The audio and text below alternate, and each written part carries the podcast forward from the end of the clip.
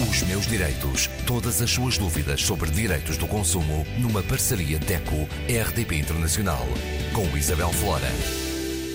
Connosco Graça Cabral, representante da DECO.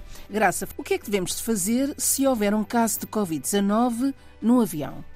não entrar em pânico. Primeira uh, resposta ou primeira informação imediata. E a pergunta que a Isabel me fez é muito frequente. Por exemplo, muitos consumidores nos fazem a, a, essa pergunta até por via digital no nosso site, por exemplo, por e-mail. Já muitos consumidores nos perguntam, uh, receosos da viagem, se no regresso acontecer algo imprevisto, como um passageiro apresentar sintomas, o que é que acontece? Que preparação é que há, uh, o que é que o próprio vai uh, ter como uh, futuro próximo quando chegar ao país de destino. Na verdade, há regras muito específicas. A companhia aérea tem Uh, diretrizes, tem regras que precisa de cumprir e vai cumprir se tal acontecer. Espera-se que não. Se houver uma suspeita, mesmo que seja uma leve suspeita de que há um caso, há um passageiro que apresenta sintomas que podem ser uh, da, da, doença Covid-19, a companhia aérea terá de acionar imediatamente os mecanismos, os mecanismos que estão previstos uh, internacionalmente. Há um regulamento chamado Regulamento Sanitário Internacional que tem uh, um caderno de encargos muito claro e que diz uh, muito concretamente o que é que cada companhia aérea tem de fazer. Portanto, se isso acontecer, o passageiro que apresenta sintomas tem que usar imediatamente máscara cirúrgica, que não pode tirar, claro, uh, e ao chegar ao aeroporto tem que ficar isolado uh, dentro do avião até à chegada enfim, do INEM ou de uh, qualquer outro organismo de emergência médica do país de destino.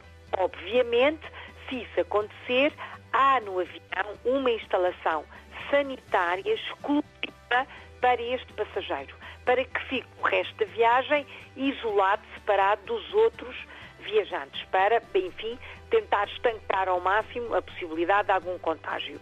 Se por acaso um, houver uma, ah, um membro da tripulação que esteja preparado até para primeiros socorros, é esse membro que deve ser destinado como uh, o membro que fica a prestar assistência a essa pessoa suspeita. Se não houver ninguém com essa habilitação específica, a equipa, ou o chefe da tripulação, designa então um membro que vai ficar adstrito àquele passageiro para prestar, enfim, a assistência que seja necessária. Depois é preciso recolher, claro, informação muito detalhada sobre os passageiros que estão próximos, esquerda ou à direita, à frente ou atrás, os passageiros que estão ali à volta, terão de ser inquiridos, terá de ser avaliada a sua situação e, obviamente, serão prestados todos os cuidados diretos, todos uh, os esclarecimentos a estes passageiros que, enfim, ficarão com certeza muito assustados ao Graça. ver que há ali uma suspeita, não é? Graça, quem é que faz essa assistência? A tripulação. A tripulação, exatamente. É a equipa do próprio avião, a equipa da tripulação, que tem por obrigação gerir esta crise.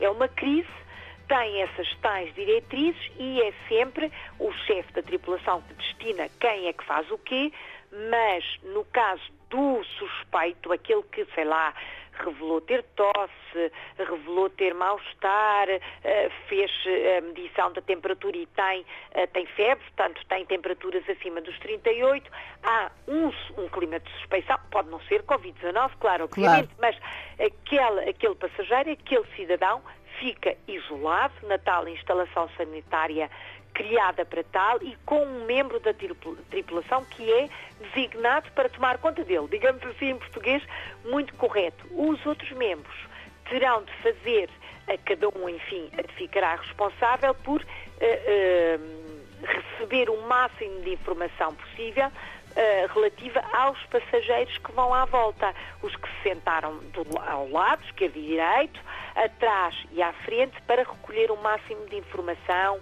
e proceder, por exemplo, à medição da temperatura, à escutação de algum possível sintoma. Isto é, obviamente, uh, garantido por qualquer companhia aérea sem qualquer.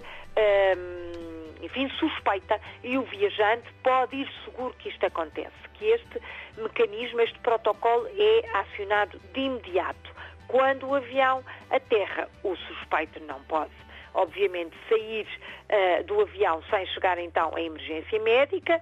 Os que estão próximos, os contactos próximos, ficam também retidos para avaliação da situação. E isto é, uh, digamos que o básico. Depois, o que é que cada pessoa tem que fazer? Tem que contactar o serviço de saúde do país de destino, para onde viajou, Portanto, vamos imaginar que vai de Portugal para a França. Ao chegar ao aeroporto em França, tem que contactar logo ali o Serviço Nacional de Saúde lá, perceber o que é que tem que fazer, tem que ser testado, tem que ser avaliado.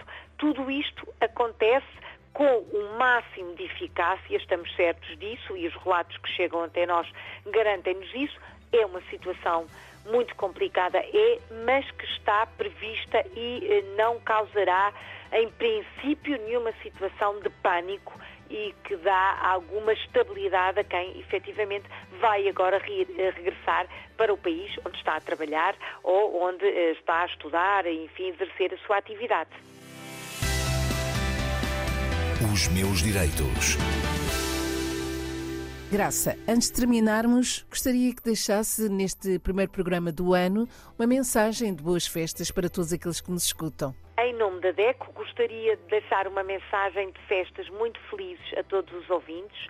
Aproveito também para desejar um ano novo com tudo de bom, muitos sucessos, muita saúde, muita felicidade e, claro, um ano novo repleto de paz e harmonia.